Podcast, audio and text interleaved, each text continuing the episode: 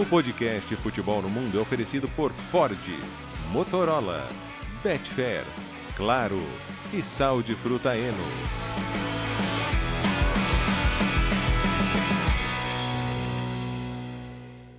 Alô Brasil, olá para você que é fã de esportes. Podcast Futebol no Mundo está no ar. Podcast Futebol no Mundo 288. Nós vamos fechar a data FIFA e, claro, vem aí o final de semana uh, nos campeonatos nacionais. A bola vai voltar a rolar com destaque para Manchester City e Liverpool neste sábado, mas hoje ainda vamos falar muito de data FIFA. Leonardo Bertozzi, e aí, Léo? Tudo bem, Alex? Tudo bem, companheiros? Bom estar aqui com vocês, né? E data FIFA é cheia de emoções pelo mundo é, alguns jogos dramáticos e muita crise de duas campeãs mundiais, hein? Pelo menos a outra das maiores, a Itália, dessa vez não decepcionou, né? Não, não foi tão simples assim, mas. Não. É, foi, deu né? susto, deu susto. É. Mas deu tudo certo. Ô, ô, Bira, por onde você andou, Bira? Eu estava em Recife. Hum, Eu estava em Recife. Eu aproveitei que eu tinha um fim de semana de folga e mais uns dias perdidos de férias que eu não sei quando eu vou tirar mesmo. Então eu emendei três dias pegando o feriadão aqui, que foi feriadão aqui em São Paulo, né? E passei só três dias em Recife. Aliás, aproveitando até, fu- fui abordado por, por, pelo nosso público recifense ali, né? O, o Pedro e o, e o Júnior, que chegaram e falaram, ah, eu ouço o podcast sempre, um é náutico, outro é esporte, mas eles Olha. também são Chelsea e Barcelona. Eles também são Chelsea e Barcelona e falaram que ouvem sempre o podcast, vão ouvir, eh, pediram para falar o nome, então tá aqui mandando um abraço para eles. muito bom, muito bom. É, passou muito calor lá, né? Ah, tanto quanto eu já tava passando aqui, né? pois é. Só que, eh, só que lá venta um pouco, né? Aqui não. Aqui não, aqui não. É, Gustavo e- e lá você estou- tá na praia, tem água de coco, entendeu? É, é, aqui é só selva de pedra. Gustavo Hoffman, estou na sua terra. Por favor, quer algum recado especial? Está muito bem, então, já que você está em Campinas. né? Passei por Campinas no ano passado, né, quando a gente foi para o Brasil no meio do ano. Tá muito bem, tá muito. E eu sei que você está bem localizado aí também na cidade, viu? Ah, gostamos. Abraçando amigos, como diria Sempre é bom. outro. Sempre bom. Começamos com a seleção brasileira, derrota para a Argentina, crise. Ah, o ano termina da pior maneira possível. Acho que nunca se viu uma crise desse jeito, dessa forma. E como que a seleção brasileira termina um ano, né? Acho que não, não lembro da última vez que o Brasil terminou um ano desse jeito, Léo. Ô, ô, Alex, tava pensando aqui um ano tão ruim da seleção brasileira. Curiosamente, o que eu consigo chegar de mais perto que isso é 2001, que foi o ano antes do, do Penta. Que em 2001 o Brasil chegou a ficar vários jogos sem ganhar. O Brasil teve teve teve te- é, dois técnicos, né? Começou o ano com o Leão, depois veio o, o Filipão. É, perdeu para a Austrália na Copa das Confederações, perdeu para Honduras na Copa América, classificou para a Copa na última rodada ganhando da Venezuela. É, fez 200 convocações diferentes, jogadores atuando no Brasil, jogadores atuando fora, né? Perdi a conta de quantos jogadores vestiram a camisa da seleção brasileira naquele ano. Então, se serve de alento, depois deu tudo certo. O Brasil foi campeão do mundo até no ano seguinte, né? Com a volta do Ronaldo, que em 2001, aliás, as hoje as pessoas falam, ah, mas tinha o Ronaldo para voltar. Você volta em 2001, as pessoas achavam que o Ronaldo não ia voltar. Ninguém acreditava assim, ninguém. Ninguém é muita gente, mas, mas tipo, muita gente duvidava de que o Ronaldo ia voltar até o nível dele, né? Muita gente apostava no Romário. Só que aí depois da volta do Romário, eh, ele brigou com o Filipão, ele deixou de ser chamado também, né? E que, quem leva o Brasil para a Copa do Mundo é o Luizão, é o Marcelinho Paraíba, esse pessoal aí, cara. Então, ó, a- tô falando para mim do que é até 2023 o ano mais caótico que eu me lembro da seleção brasileira, pelo menos. É que esse ano, assim, a, a, a capacidade para falta de planejamento estratégico e tudo mais, ela foi assustadora, né? A- o, o interino do interino no primeiro semestre, o tampão no segundo, esse acerto para o ano que vem, é, que a gente espera a confirmação, né? Mas não há nada de oficial ainda. Porque eu vou falar para você, é, o jogo da Argentina nem foi o pior, não, viu? O jogo da Argentina, das três derrotas, ainda foi o melhor. O jogo da Argentina em si, não acho que seja um drama completo. Claro que é ruim perder para a Argentina, claro que é um resultado histórico perder a primeira em casa em eliminatórias, um dia ia acontecer, né? E, é- e era provável que o dia que acontecesse fosse para a Argentina. É quem tem mais chance de ganhar do Brasil no Brasil um jogo de eliminatórias. É, mas aí você soma os fatores, né? Se o Brasil viesse bem, fizesse um jogo ruim com a Argentina, perdesse, vá lá. Mas aí você soma a atuação contra a Colômbia, a atuação contra o Uruguai, sabe? A atuação contra a Venezuela. Já é uma série de atuações que não somando não dá uma. E aí qual é a perspectiva, né? Porque é um trabalho que tem data para terminar, pelo visto, né? Então, uh, vale a pena acreditar que está sendo montado algo, sendo que o contrato já está acabando? Qual vai ser a utilidade dos jogos de março contra a Inglaterra e contra a Espanha, que não são jogos mais ou menos, são jogos de prestígio, tá? A Inglaterra quer ganhar do Brasil. A Espanha quer ganhar do Brasil. São duas seleções que alguns meses vão estar na Eurocopa, assim como o Brasil vai estar na Copa América, e, e, e levam esses jogos a sério, porque tem que levar mesmo. Então a, a, a vai ser a preparação para a Copa América, mas com quem? Né? Essa é a minha dúvida, porque pelo contrato é o Diniz. Mas se forem os últimos jogos dele, qual o sentido? Né? É, eu, eu, eu em séria dúvida se é a melhor. A gente discutiu isso aqui segunda-feira, e eu sei que o Gustavo estava cético em relação a isso, por exemplo. Eu sei que o Gustavo acho que tem que deixar de qualquer jeito. Mas eu acho que assim, eles precisam decidir. Se não for, se não for para ele ficar, eu acho que o Brasil já tem que começar a olhar para outro lado. Assim, mesmo que o Ancelotti seja confirmado, ter outro técnico, ter outra alguém que possa já chegar para começar a fazer alguma coisa, porque senão esses jogos não vão servir para nada. É, é, como eu penso. Agora, Gustavo, é, que nem o Léo falou, não foi tão ruim assim, mas é muito pouco, né? Não foi tão ruim Sim. assim. É, nossa, e foi ruim mesmo coisa. assim, foi ruim, né? É, não, tem tanta coisa para falar desse jogo. Eu vou começar agora aqui pelo, pela deixa do Bertozzi, né? Não é nem que eu acho que, que não tem o que fazer, que não tem que trocar. É que eu acho que chegou em uma situação é, na qual você vai trocar por alguém que vai comandar o time em dois jogos ou quatro. É, é uma incerteza tão grande esse futuro a curto prazo da seleção brasileira? A gente está falando de dois jogos amistosos em março, Inglaterra e Espanha. Dois jogos amistosos em junho, logo antes da Copa América e a Copa América. O Ancelotti tem contrato até o final de junho com o Real Madrid. Teoricamente, ele vai assumir a seleção brasileira, pelo que foi acordado verbalmente, é, é, depois da temporada europeia. Ninguém sabe ainda se ele vai ou não assumir, e se é que vai assumir, na Copa América. Aqui na Espanha, já surgem é, é, é rumores de que ele, o Real Madrid pode oferecer um novo contrato para ele. Janeiro vai ser determinante para isso. É, é, é, absolutamente inviável que a CBF não saiba o que será da seleção brasileira em janeiro. É, é, é, é inviável. Em janeiro, a CBF tem que saber, com absoluta convicção, o, o, qual é o, o futuro da seleção brasileira nos próximos seis meses. É, o Fernando Diniz será o técnico em março, em, em, junho e também na Copa América. Ele será o técnico apenas em março. O Ancelotti está confirmado, ele vem, isso é certeza. Ele já pode assinar contrato agora em janeiro. Então, assim, essa situação ela é, é, é absurda. É absurda. Então, ela precisa de uma definição em janeiro, que é quando você já pode tomar esse tipo de decisão. E anunciar, falar, não deixar to, to, toda essa incerteza no ar e toda a pressão sobre os jogadores em campo. Porque quem, quem sofre com a pressão de tudo isso e essa péssima organização são os jogadores dentro de campo.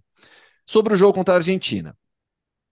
Sobre, na verdade, os momentos anteriores ao início do jogo contra a Argentina. Uma vergonha que aconteceu nas arquibancadas. Falava aqui fora do ar. Né? Estou desde ontem participando de programas da ESPN é, eh, nos Estados Unidos para falar sobre, sobre a briga nas arquibancadas é, menos quiseram falar sobre eh, o, todo esse momento complicado de futebol e mais quiseram entender o que aconteceu na arquibancada, porque a brutalidade da polícia militar nas arquibancadas do Maracanã é, é algo que, para nós brasileiros, infelizmente se tornou algo rotineiro, comum, já não causa espanto. Essa é a verdade, triste verdade para nós, mas para o mundo causa. Ah, o mundo não tem problema, só o Brasil tem problema? Não, obviamente não. Mas a gente está falando de algo pontual que aconteceu e foi transmitido para o mundo inteiro. É... E eu vou repetir aqui o que eu disse no, no, nessas outras participações que eu tive na ESPN. É porque vocês não imaginam e não sabem o que é a rotina da polícia militar com a população pobre do Rio de Janeiro. Uhum. É pior. É pior. É muito pior péssima é, ideia dos organizadores, CBF, é, junto com Polícia Militar e junto com todas as autoridades competentes e relacionadas à partida, em achar que seria possível uma arquibancada com torcida mista. É triste é, é, assumir a nossa incapacidade de ter um estádio no Brasil para um jogo Brasil-Argentina com torcida mista. Não dá, infelizmente. A gente tem que lidar com a realidade e não com uma utopia. Hoje é uma utopia você colocar brasileiros e argentinos juntos, ainda mais depois do que aconteceu na final da Libertadores da América. Ainda mais colocando a torcida argentina do lado do único movimento um pouco mais organizado que você tem ali de torcida do Brasil. É, é assim, é, é inacreditável que tenham chegado a um consenso de organização no qual, é, sim, vamos colocar argentinos e brasileiros todos juntos. Triste não podermos fazer isso, mas não dá. Sobre o jogo, é, é, é, é, o, o, Brasil definitivamente não teve a, a, pior atuação nessa sequência de derrotas. Com certeza. Foi um jogo absolutamente atípico e 100% influenciado pelo que aconteceu nas arquibancadas. A postura dos jogadores brasileiros no primeiro tempo era um reflexo do que aconteceu nas arquibancadas. A quantidade de cartões amarelos dos jogadores brasileiros, as faltas, a expulsão do Joelinton no segundo tempo, absolutamente injusta.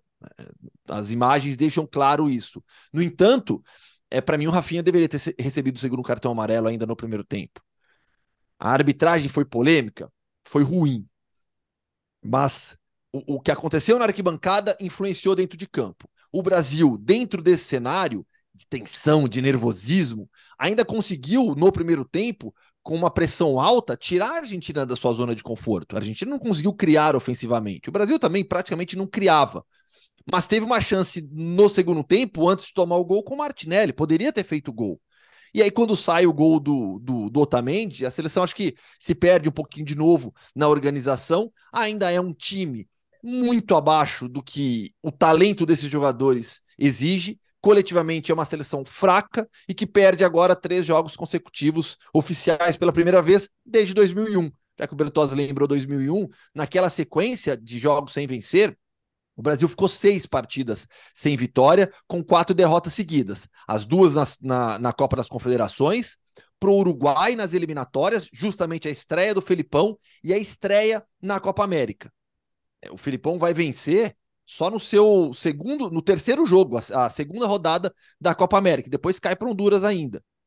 É, se serve de alento, como o Bertozzi disse, mas acho que nem de alento serve, porque a seleção brasileira hoje é um time perdido e sem saber o que vai acontecer nos próximos meses. É, eu, eu não acho que seja um, uma situação de, de, de, desespero, é mais pelos números negativos, marcas negativas que vão ficar para a história, né? Primeira derrota em casa, três derrotas seguidas. Mas no final das contas vai classificar, né? Até porque os próximos três jogos, para concluir o primeiro turno das eliminatórias, são contra Equador, Chile e e Paraguai. Não sei se é necessariamente nessa ordem. É, então, o Brasil tem uma. Vai, mesmo jogando um futebol não muito melhor do que o que tem jogado, mas já no segundo semestre do ano que vem, já com seu técnico definitivo, é, imaginando que ele seja o Ancelotti, mas mesmo se não for, vai ser um técnico definitivo. É, o Brasil tem condição de vai ganhar do Paraguai do Chile, mesmo que empate com o Equador, aí faz sete pontos nesses três jogos. Vai, eu acho que essas eliminatórias vão abrir um, um, um, buraco que não costuma acontecer nas eliminatórias sul-americanas entre os times que estão na zona de classificações e que não estão. Porque o nível vai, de Chile. Vai ficar a briga pela repescagem ali. É, exatamente. Vai ficar Paraguai, Chile e daí Bolívia e Peru. Quem, o melhor deles brigando pela repescagem e os outros já meio, talvez se, se garantindo na, com vaga automática, incluindo a Venezuela, que realmente está jogando um bom nível de futebol. Está jogando um nível de futebol melhor do que esses outros países. Então, acho que a, a questão não é nem a classificação. É, a questão é mais que é a montagem desse time né? O que, que vai ser esse Brasil na Copa América? O que vai ser esse Brasil, é, o desenho desse time que vai se formar até a Copa do Mundo? Em 2001 deu certo, mas foi um negócio meio no susto. O Ronaldo e o Rivaldo, o Rivaldo também ficou contundido a temporada 2001, 2002, é, durante boa parte dela. E os dois acabam voltando em cima da hora. E até. Né, lembra que na época falava. O, o Beckham também ficou, ficou contundido uhum. naquela, naquela temporada, um bom tempo. E daí, quando a gente viu o Zidane estourando, o Pires estourando, vários jogadores importantes estourando, o pessoal falou: é, talvez o fato de ter ficado contundido tenha ajudado o rival do Ronaldo e o Beckham. E o Brasil e a Inglaterra foram bem naquela Copa. E, e, incluindo esses três jogadores. É, o, o Beckham faz o gol da vitória contra a Argentina cobrando pênalti. Então, é... Então, às vezes acontece. Agora, o, o, Brasil tá com, tá com muitas dificuldades. E acho que o Fernando Diniz tá me decepcionando um pouco. Daí eu não tô falando que tem que. Eu até eu tô mais com o Gustavo. Acho que tem que manter o Diniz, porque já é o que tá acertado. Tá? A não ser que o Ancelotti ligue e fale: Ó, oh, gente, eu vou ficar aqui. Daí você tem que partir para uma solução definitiva. Daí você pode começar a procurar técnico definitivo. E de repente esse nome não é o Diniz. E aí eu mudaria. É, daí mudaria. E daí eu mudaria. É, eu mudaria eu iria para outro nome. Mas já, já que também está com. Eu acho que colocar um outro técnico só para esses amistosos é, pode criar mais instabilidade ainda. Só para esses amistosos e eventualmente Copa América. Agora, eu acho que também vale conversar com o Diniz. Falou, Diniz, o que está acontecendo? Porque tem, tem coisas ali que não estão funcionando e que. É, daí é, não é só questão de estilo de jogo. O, o Diniz, por exemplo, ele tem colocado uma seleção em campo, pensando numa ideia dele, mas que é uma seleção com jogadores que não tem a característica que, que, o, time, que o jogo dele pede. Então, assim, você não sabe se ele está querendo é, adaptar o jogo dele a, a, aos jogadores que ele tem, ou adaptar os jogadores ao jogo dele, mas de qualquer forma não é um encaixe natural. É um time que acelera muito o jogo, é um time que controla muito pouco. E esse foi um problema muito grande nos três, nas três derrotas, mas principalmente contra a Colômbia e contra a Argentina, em que o Brasil teve bons momentos, o Brasil esteve melhor em campo em algum momento é, e em condição de eventualmente ganhar o jogo. E não controlou o jogo. O Brasil, mesmo contra a Colômbia, quando perde gols e, e desperdiça a chance do 2 a 0 era muito no tiroteio, né? O Brasil estava no tiroteio com a, com a Colômbia e estava perdendo gol. Não era um jogo que o Brasil controlava e criava as oportunidades. Era um tiroteio. Então, isso não tem nada a ver com o jogo do Diniz, que é um, um, um jogo que você pega a bola, você sabe que é variar o ritmo de jogo, acelerar quando necessário, mas cadenciar quando necessário. Esse time não sabe cadenciar o jogo. Acho que o Brasil tava, foi melhor que a Argentina é, até a hora do gol, porque o Brasil é, acelerava muito o jogo, mas por, principalmente porque marcava de forma muito intensa e a Argentina ficou desconfortável. Mas não é porque o Brasil estava sabendo controlar o jogo, porque quando pegava a bola, não é também que o Brasil sabia muito o que fazer com ela. Né? De qualquer forma, deixou a Argentina desconfortável. E até comentei ontem no ESPN-FC, né, Bertozzi, que a gente estava hum. junto. É, do ponto de vista da Argentina, eu acho que vale discutir essa data FIFA. Tá? Depois a gente até vai falar da questão do Scaloni, mas a Argentina não jogou bem nenhum dos dois jogos. Perdeu do Uruguai e poderia ter perdido do Brasil. É, a Argentina também tem que dar uma olhada ali. É, eles ainda estão um pouco ali de barriga cheia pelo título mundial, mas é, também não, não foi uma grande atuação da Argentina. Agora, o Brasil não teve competência para fazer o gol falta um centroavante de fato nesse time. É, acho que o Diniz também fica olhando assim, é, é, assim, um jogador com a característica do cano na seleção brasileira faria muita diferença pro time dele, né? Talvez o Brasil dá pra tivesse... naturalizar, não dá não? Tô brincando. É. não, o pior é que ele já disse que não, é, o pior é que até dá, né? Ele já acho que ele já é residente no Brasil há tempo suficiente, ele é, ele nunca jogou pela seleção argentina, mas ele mesmo já deu entrevista falou que nunca faria isso, né? É, nunca faria isso e tudo hum, mais. Não, não deu ainda não. Cinco anos, ele chegou em 2020. Ah, demora. É, não, mas, é. mas não é o caso. O Brasil não precisa. Né? não, não, não, não, não, Eu só fui conferir, eu só fui conferir para ver se é. legalmente podia, né? Ainda não. Aí eu achei que já fizesse mais tempo que ele tivesse aqui somando é, Vasco e Fluminense. É. Não, ele chegou pro mas, Vasco em 2020, é. Ah, mas, então. É. Mas assim, o, o que o Bira falou, ah, o Brasil, o Brasil jogou até bem, competiu, mas assistindo o jogo, Léo, hum. o que, que, tinha essa seleção brasileira para você falar? Pô, legal, tá com cara de seleção brasileira, tá com cara de time. Eu, não, eu, eu ainda eu fico pensando, pensando e não continuei não vendo nada. Não, cara de time não tem mesmo, não. É, isso não aí tem. É, é, porque, assim, até diante do que o Biratã falou, né? A Argentina não produziu muita coisa. A Argentina fez o gol na bola parada, que vale, tá? Vale. Também é parte do jogo. Você tem que defender a bola parada. A Argentina defendeu, o Brasil não. Né? A Argentina conseguiu fazer o gol com o Otamendi. Mas de resto, assim, em termos de produção, criação, foi um jogo fraco do Messi, por exemplo, né? Para dizer é, um, um, ponto importante. E só que assim, o Brasil teve duas chances claras no jogo. duas. A bola do que o Cúdio Romero salvou na linha e depois a bola cara a cara do Martinelli, criada pelo Gabriel Jesus e que o Dibu Martinez salvou ali no, no cara a cara. De resto, assim, não foi um grande jogo. É que, assim, é, não foi um grande jogo, ponto, né? O jogo, até pelo, como o Gustavo lembrou, o contexto pré-jogo, o jogo no primeiro tempo foi muito obrigado, né? E, e aí, cara, assim, há, quanto, há quantos anos a gente fala que Brasil e Argentina, se você entrar nessa pilha errada, você não vai conseguir jogar? Eu sei que eu tô parecendo o tiozão do clichê aqui falando isso, mas é verdade, tem coisas que são verdade, né? E, mas essa dose, e a é. Argentina se controlou. Os argentinos estavam mais controlados nesse aspecto é, do que os brasileiros. Isso que não dá para é, entender. É, é, que nesse caso, para o argentino, eu acho que era conveniente ser cínico e ficar na, só, é. só, na, só na, eu na não coisa acho, pequena. Biratã, porque, não porque, acho. Porque para o Brasil, não, porque acho que a chance do Brasil perder a cabeça era maior. É, mas então, eu não acho que seja conveniente. Eu não acho que eles fizeram isso por conveniência. Eu acho que eles fizeram isso porque eles têm um time. Eles estão organizados.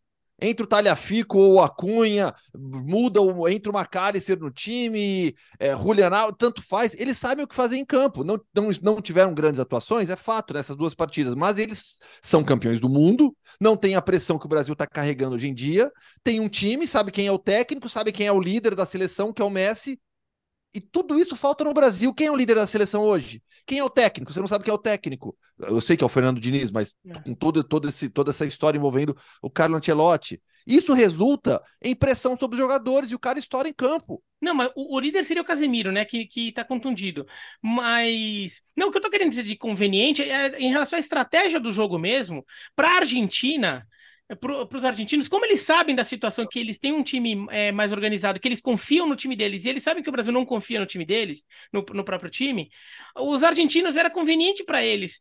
É, porque os, não é que os argentinos estavam tranquilos também, os argentinos provocaram, tiveram cutucadinhas. Eu até acho que o árbitro foi um pouco passivo demais disciplinarmente com os argentinos. Teve alguns amarelinhos que eles podiam ter dado. Mas, por exemplo, quando o Depou fica forçando o, o fica fingindo agressão na cara e forçando um cartão vermelho para o Brasil desde o primeiro minuto de jogo, ele tá querendo fazer o quê? Ele tá querendo cutucar o brasileiro, fazer o brasileiro ficar irritado. Era conveniente para a Argentina é, incentivar o descontrole do Brasil. Vai. O de... E no final das contas deu certo. Deu certo porque o Joelinton, que eu não acho que tenha mere... É, mereceu ser expulso, mas também ele foi infantil ao, ao atacar, vai, o o, o Depou naquela, daquela, daquela forma, não precisava. Era, era evidente que o Depou ia aproveitar a primeira oportunidade que tivesse, que ele estava tentando fazer isso desde o começo do jogo, desde o começo do jogo mesmo, desde o primeiro minuto, naquele lance do Gabriel Jesus, né? E, e o Brasil se descontrolou quando toma o gol, né? Tanto que o Brasil não consegue mais jogar direito. Por quê? Daí vai o que você falou, o Brasil é um catado. O Brasil foi melhor que a Argentina quando o Brasil foi puramente na vontade, vamos competir na raça, naquela coisa. Mas e vontade jogar, não faltou dos jogadores do jo Brasil. é, jogar bola é, de fato o Brasil não, não, jogou. Eu só acho que a Argentina teve um jogo em que ela teve na mão a possibilidade de ficar dando totozinho, assim, toca para cá, toca para lá, e, e, e, deixar o Brasil se enervar mais ainda, porque o Brasil estava muito desorganizado e a Argentina não aproveitou. E no final das contas ganhou com uma bola parada, mas ela poderia ter ganhado o jogo com alguma tranquilidade, como o Uruguai ganhou. Né? Sim. E, o Alex, só hum. para fechar, para não ficar uma coisa no ar, do Sim. tipo também, ah, se só aponta um problema, mas tá, beleza. E aí, se, se chegar em janeiro a, a CBF é, buscar o Ancelotti e o Ancelotti falar: olha, eu estou negociando com o Real Madrid, eu vou, vou continuar por aqui. Vou acertar um novo contrato com o Real Madrid, eu não vou sair daqui. E aí, o que, que faz? Fica com o Fernando Diniz? Para mim, não. E aí eu vou repetir Acho o nome que, não, que né? eu disse. Eu vou repetir o nome que eu disse na época que começou toda essa história. Abel Ferreira. Para mim é o Abel. Para iniciar o trabalho em janeiro. E aí, para ser o técnico até a Copa do Mundo. Eu não continuaria com o Fernando Diniz. Se for para esperar o Antilote, agora que já passou tudo isso, todo esse desastre que já aconteceu, não são seis meses que vão fazer mais a diferença. Depois de tudo isso que aconteceu, agora aguenta. Da, da, se, se, se, realmente você tiver o sim do Antelote. Não tem, não está garantido, não é 100%. Desculpa, não dá mais. Não dá mais. Você tem que buscar o técnico definitivo. E para mim, esse técnico definitivo hoje para a seleção brasileira seria o Abel Ferreira. É, tem que ter prazo, já acabou, sabe? Tem que ter prazo, tem que chegar no Antelote e falar, ó, o é, prazo é, é esse, questão... É e seguimos a vida até tá tudo bem. É questão, dá, que, é questão que nem pode ser anunciado antes de janeiro, né? Mesmo a, a, partir de janeiro você já pode ter um acordo oficial mesmo, daí você pode Por isso cravar. que eu tô falando em janeiro, é por isso que eu tô falando em janeiro. Janeiro é, que... é o mês para você tomar a decisão do que você quer para sua vida. Isso. Sim. Como não tem jogo até lá, também não é um grande, não é um grande problema. A questão mais é ficar ligando pro Antelote, falou Antelote, né, para deixar aí, claro né? que você quer. É, é. aqui, né? Estamos aqui. Tamo né? Falta um pouco ó, mais de um mês, né, Biratã? Hoje é 23 é. de novembro. Não, é, falta, na verdade, falta menos de um mês. Se você considerar que vai chegar Natal ali, né, que a coisa hum. dá uma esfriada mesmo. Aí, só sobre uma coisa, sobre a questão da briga. É, é inadmissível que, é, todo o processo que aconteceu, né? Porque é, é, muito da falta de, de, planejamento da segurança do jogo se deve ao fato de que a CBF começou a vender os ingressos uma semana só antes do jogo, sendo que a gente sabe que o jogo estava programado para o Maracanã há muito tempo, então poderia ter começado a vender ingresso muito antes, então o ingresso começa a ser vendido em cima da hora. É, a, as reuniões de planejamento sobre a segurança do jogo elas são feitas em cima da hora e já com ingressos esgotados, ou seja, não dava nem para chegar e falar: não, gente, tem que botar um setor visitante, tem que separar, porque você vai ter que perder alguns, alguns ingressos, alguns milhares de ingressos separando torcidas, e se, já, se você já tinha vendido, você não pode mais. Então, é. E assim, é muito. É, assim, na boa. Nem, nem meus gatos aqui de casa. É, é, é até eles vai. Até Quantos gatos? gatos? Dois. Então, você tem gato em casa? Tem. Não sabia? Nunca soube. Nunca Dois. soube. É. Nunca parei, é. nunca mostrou aqui, né? É, os dois gatos aqui de casa, é, até eles sabiam que ia dar briga. Porque há três semanas, há três semanas, na mesma cidade, torcedores do Fluminense e do Boca estavam se pegando na, na praia, no Rio de Janeiro. E, por quê? Porque se criou uma animosidade é, que é uma generalização, mas também é, não, é, não, não veio do nada, de que muita gente no Brasil, sobretudo entre torcedores de futebol, pegou a imagem que todos os argentinos são racistas. É uma generalização. É errado isso. Agora, isso também se deve ao fato de que muitos torcedores argentinos fizeram manifestações racistas aí nos últimos dois anos. E criou essa imagem. E o pessoal fica querendo pegar argentino na rua, é, porque achando, ah, tá, fica passando pano para racista, sei lá o quê, como se todo argentino fosse necessariamente racista.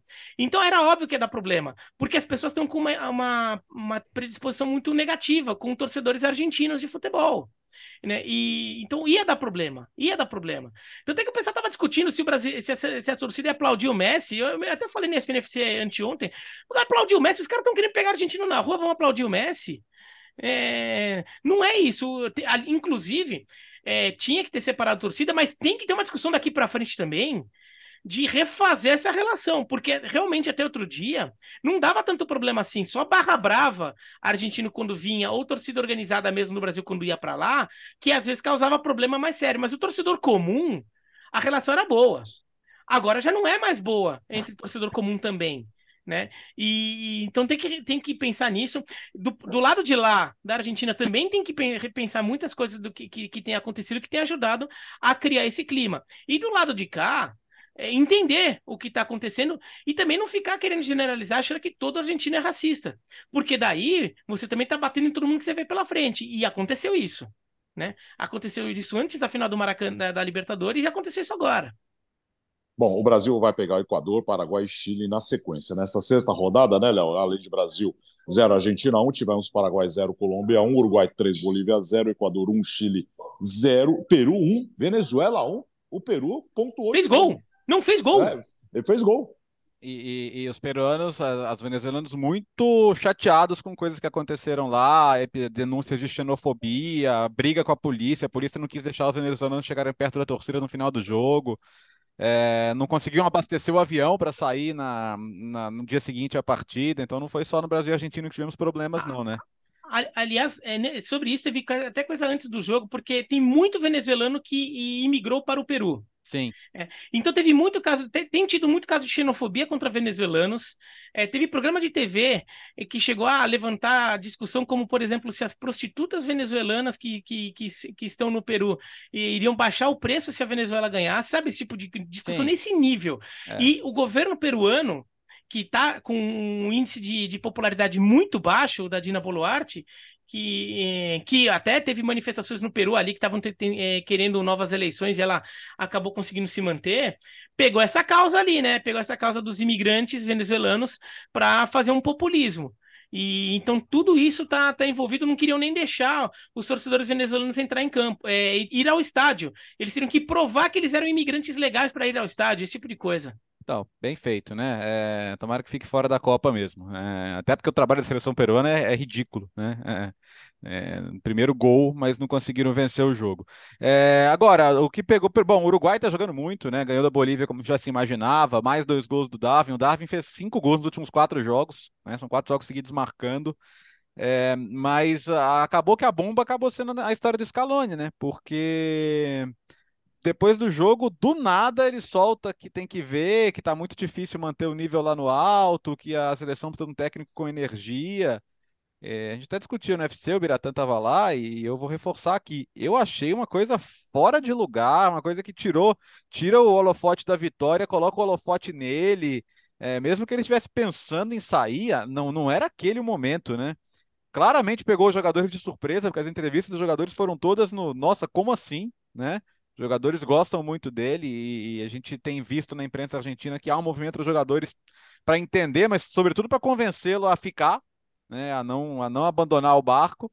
Aí tem vários pontos, né? Ou, ou, um, ele pode ter percebido que de fato, tecnicamente, a coisa não vai melhorar. Esses dois jogos já não foram bons, mesmo ganhando do Brasil. E tem questões políticas, né? A Argentina está numa mudança de governo, é, é, um governo que não é simpático à, à, estrutura hoje da federação, né? É um governo apoiado pelo Macri, o Macri é, é oposição ao TikTok, enfim, é, é muito complexo para explicar tudo aqui, mas só para tentar posicionar um pouco da situação. E, e, o próprio processo de renovação, segundo se noticia, teve alguns, alguns pontinhos ali um pouquinho mais complicados. Mas não é o momento, né, cara? Você acabou de ganhar do Brasil, fora de casa, né? É o momento de curtir isso aí. E agora vai ter o sorteio da Copa América. Sei lá, eu achei, eu achei meio egoísta da parte do Scaloni trazer isso para ele agora.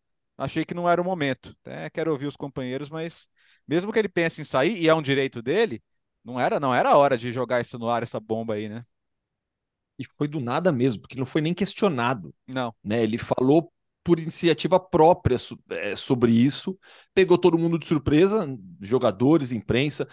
É, até é, estava falando no outro programa também, assim. Muitas vezes, quando você, quando o técnico está pensando em sair alguma coisa, esse tipo de notícia vaza antes. Né? Você tem várias pessoas, vários jornalistas na Argentina super bem informados, que têm é, boas fontes lá dentro, e não teve nada disso nesses últimos dias, absolutamente nada. Então foi realmente algo do nada que pegou todo mundo de surpresa. Eu acho que tem a ver muito também com esse ambiente pesado do que aconteceu no Maracanã. Sabe? Imagina, imagina o desgaste. Eu, pensa o desgaste do Fernando Diniz também, que no dia seguinte teve que trabalhar, né? Teve é. jogo com o Fluminense, né? Imagina a cabeça do Fernando Diniz. É, o desgaste mental, a sua saúde mental quando você é técnico, você vem de um jogo da seleção depois vai para o outro Fluminense. Imagina a sua cabeça. Não é fácil também, não, viu? É, mas sobre o Scaloni, eu acho que pode ter sido uma declaração também resultado de todo esse ambiente pesado que ele viveu no Maracanã, tudo isso que aconteceu. Já vinha de uma derrota contra o Uruguai, certamente foi cobrado. Porque eu não consigo visualizar uma saída do Scaloni agora. Agora ainda, né? Você tem poucos meses para a Copa América ah, o time não tá jogando bem? Não jogou bem nessas duas últimas partidas. Pode recuperar tranquilamente seu melhor nível. Messi não tá bem fisicamente, terminou a temporada já nos Estados Unidos machucado, se machucou de novo no jogo. Então, acho que agora ele vai ter quatro meses para esfriar a cabeça, vai voltar para Maiorca, onde ele mora, é, refletir um pouquinho, pensar e. Quem sabe, sei lá, ainda, ainda tem essa, essa, essa impressão de que foi algo muito mais do momento, porque esportivamente falando, não vejo qualquer motivo, por mais que a seleção não esteja no seu melhor futebol, mas não vejo qualquer motivo, esportivamente falando, para você pensar numa troca de comando da seleção argentina. É, também não vejo muito motivo para trocar. Eu acho que ele quis é, passar um recado ou ameaçar diante de situações internas na Argentina, né, é, é, falaram é, na né, questão de, de, infraestrutura, né, de, do, do, porque assim, a Argentina foi campeã do mundo, mas é, todo mundo sabe que, que não foi uma ou, ou deveria saber, vai, é, que não foi é, uma coisa que foi, foi planejada, um grande trabalho, resultado de um grande trabalho. Não, foi uma coisa que aconteceu. Né? Os jogadores e a comissão técnica encontraram uma química e os resultados em campo vieram. Mas não é um trabalho eh, que, que a CONCACAF, que a é eu tô procurando, tô vendo um negócio aqui da CONCACAF que acabei, que a AFA trabalhou para para é, para eh, construir essa seleção. Como a AFA até trabalhou bem no passado, na época, época que o Peckerman trabalhava na base da Argentina e ganhava uma atrás da outra, a AFA era muito elogiada naquela época. Não é o caso hoje. Né? A AFA é uma bagunça total. Então, eh, pode ter sido só uma forma de passar recado, fazer uma certa chantagem ali, ameaçar sair para conseguir algumas promessas né, algumas condições de, da permanência dele na seleção argentina. Eu ainda imagino que seja mais por isso, mas de fato achei meio sem tempo, assim. Faria mais sentido, por exemplo, pegar alguém. Faria mais sentido assim, é o mais convencional fazer, né? Pegar alguém da imprensa que seja próximo, que tem um bom contato, vazar ali que, olha, né? Daí tem aquela notícia, ó, bastidores, Scaloni tá é, tá descontente, tá pensando em, em, em, é, em, de repente tomar novos rumos após o fim do ano, alguma coisa assim, de repente o jogo contra o Brasil pode ser o último, não é só daquela coisa assim, até para ver a reação da, da, da, opinião pública, porque isso poderia dar a ele mais poder de barganha para qualquer que seja a, a coisa que ele queira. Alex está mutado. Abrir o microfone. Aí. Se abrir o microfone, vai ficar difícil se não abrir.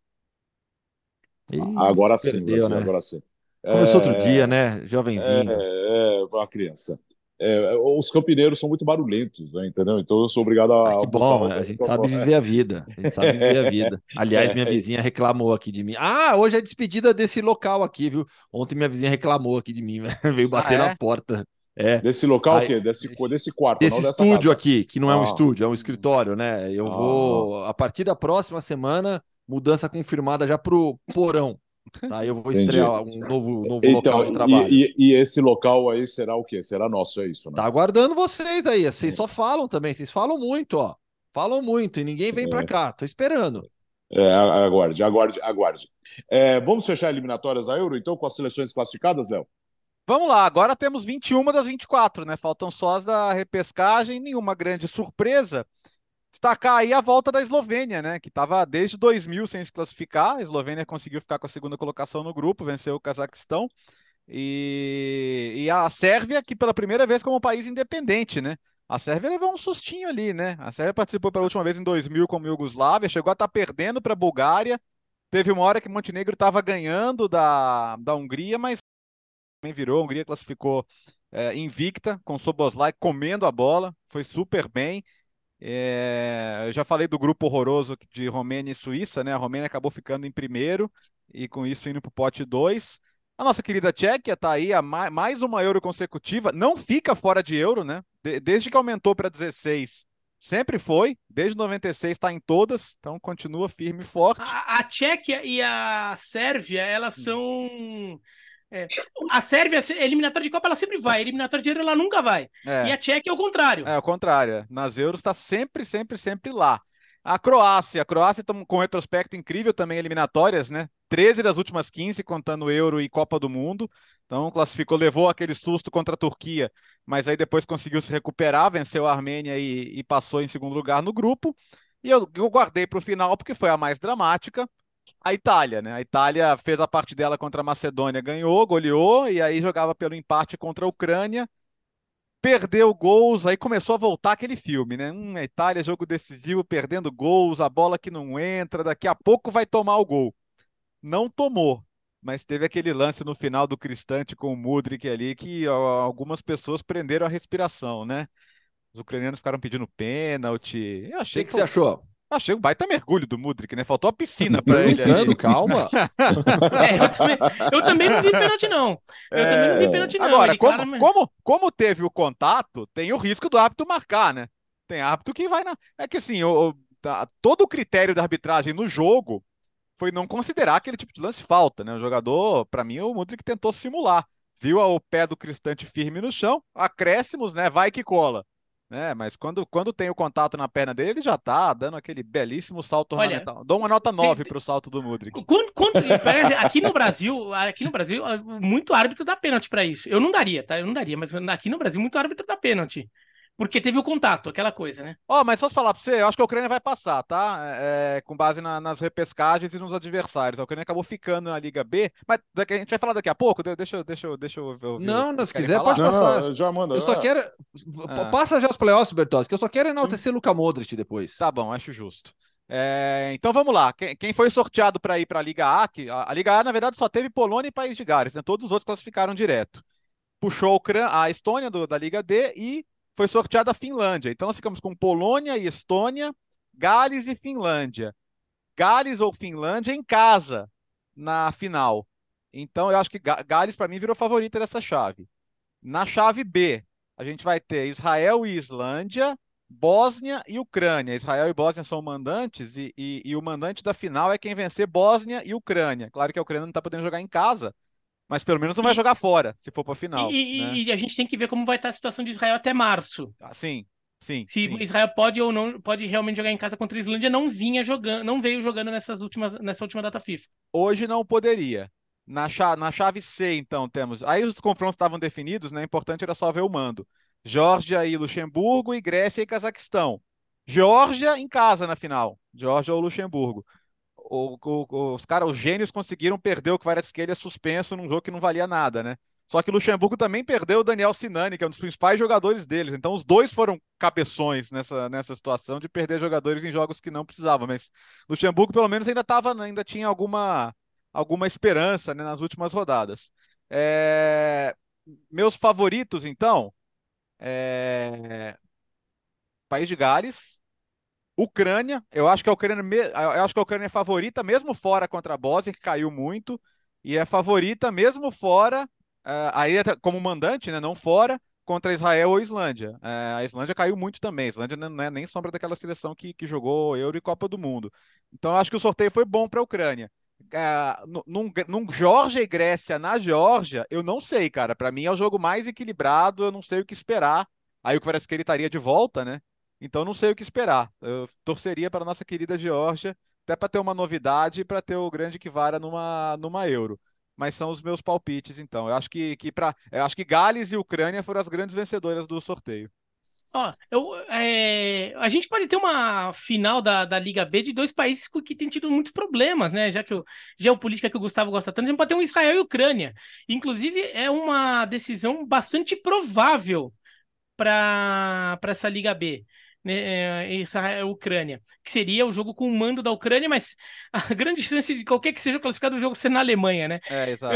é, mas é, acho que a Ucrânia tem uma vantagem que ela conseguiu é, criar desde o começo uma coisa que Israel ainda não, cons não conseguiu nessa, nessa data FIFA, a gente viu, né? Foi uma data FIFA sacrificante que Israel teve que fazer quatro jogos, mas Israel acabou não conseguindo ainda criar aquela. Até, até considerando a situação do país, aquilo como um poder de mobilização é, para é, até elevar o nível de, de mobilização, de motivação e e até da torcida é, para os jogos. A Ucrânia conseguiu fazer muito isso, tanto é que a Ucrânia tem jogado em campo neutro, mas de fato o ambiente é de como se o jogo fosse em território ucraniano e, e os jogadores estão se entregando, conseguindo jogar até num nível acima do que a gente imaginaria para a seleção ucraniana. Israel não conseguiu muito isso. Israel tinha uma chance de classificar direto para Euro. Tava numa boa situação para classificar direto e acabou tropeçando, perdendo é, pontos pelo caminho ali. E Israel ficou para essa repescagem. Vamos ver como vai estar tá até março né? Porque já teve até um, um cessar-fogo temporário, vamos ver como é que fica isso na situação de Israel.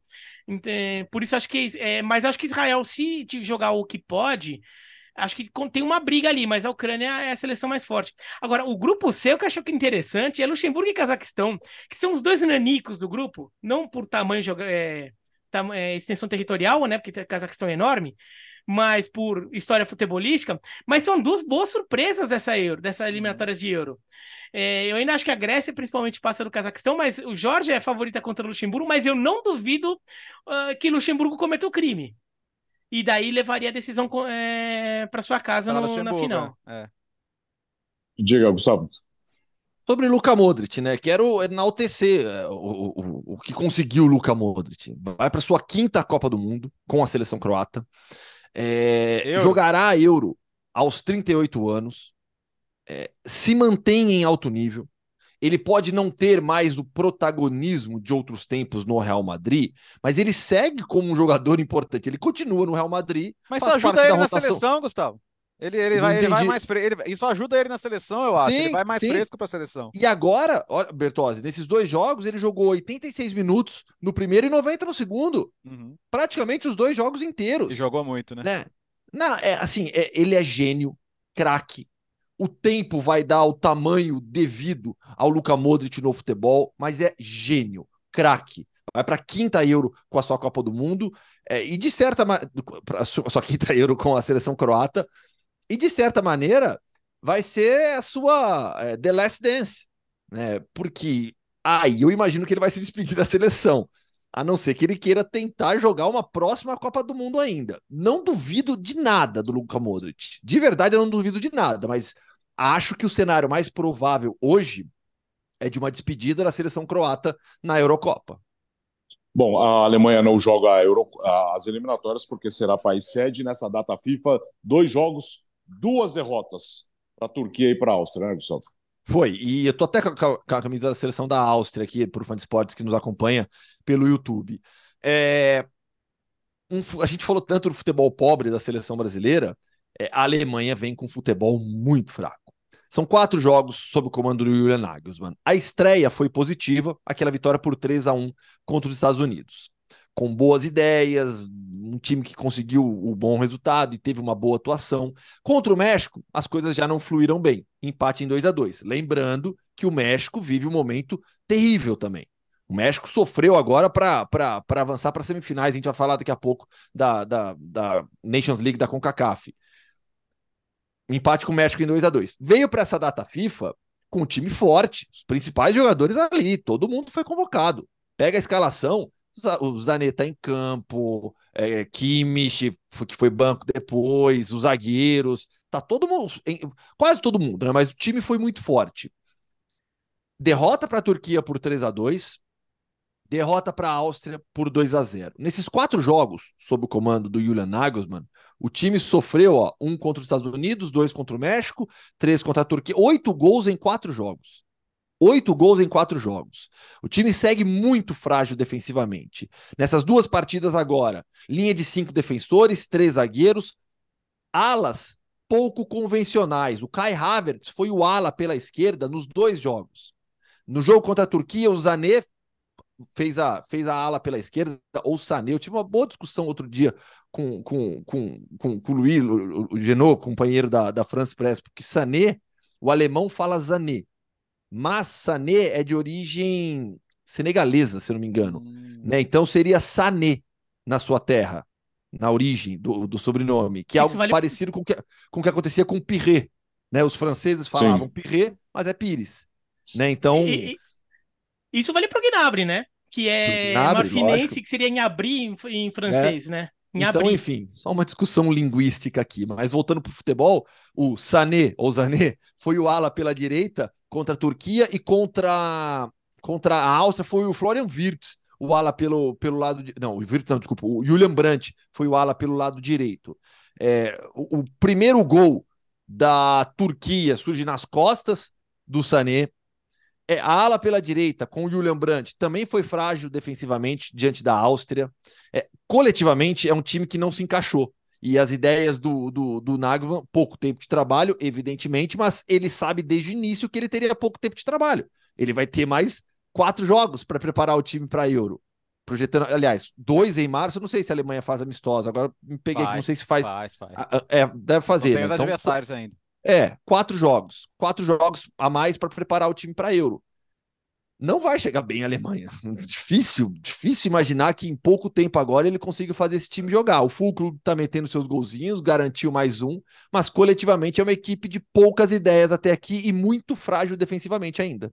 É curioso, né? Porque o, o, o mestre Rangnick, né, que é o, é o mentor do Nagelsmann, é, botou ele no bolso nesse jogo, né? Foi impressionante. O Nagelsmann chegou ao, ao cúmulo de mandar o Trapp fingir uma lesão para poder orientar o time ali na beira do campo. Então foi bem constrangedor mesmo. Ah, você vê que futebol de seleções, cara, é muito mais. As seleções muitas vezes são muito mais que a soma das partes ou muito menos, né? Tava vendo até no, no, no Twitter aqui, é, o pessoal estava discutindo, e você consegue montar uma seleção alemã com jogadores que jogaram finais de Champions de 2020 para cá. Ó, Neuer, Kimmich, Rudiger, Sully, Gozens, Goretzka, Gundogan, Gnabry, Havertz, Werner, eh, Miller. Todos eles estiveram numa das quatro finais de Champions League. Tá? Então não, não dá para falar que a Alemanha não tem jogador. A gente tem suas lacunas, né? Ele ter que tentar o Havertz lateral esquerdo é uma coisa, né? O Fulcru que é, que é toscão tecnicamente, mas faz os gols dele.